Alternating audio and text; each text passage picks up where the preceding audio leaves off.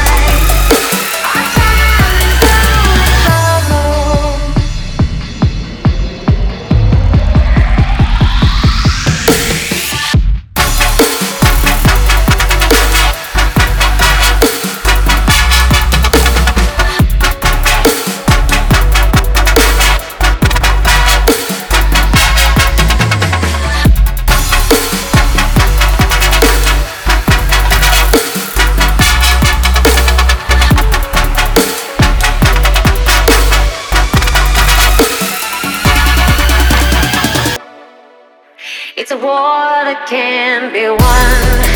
Do we need to build a bomb? Do we need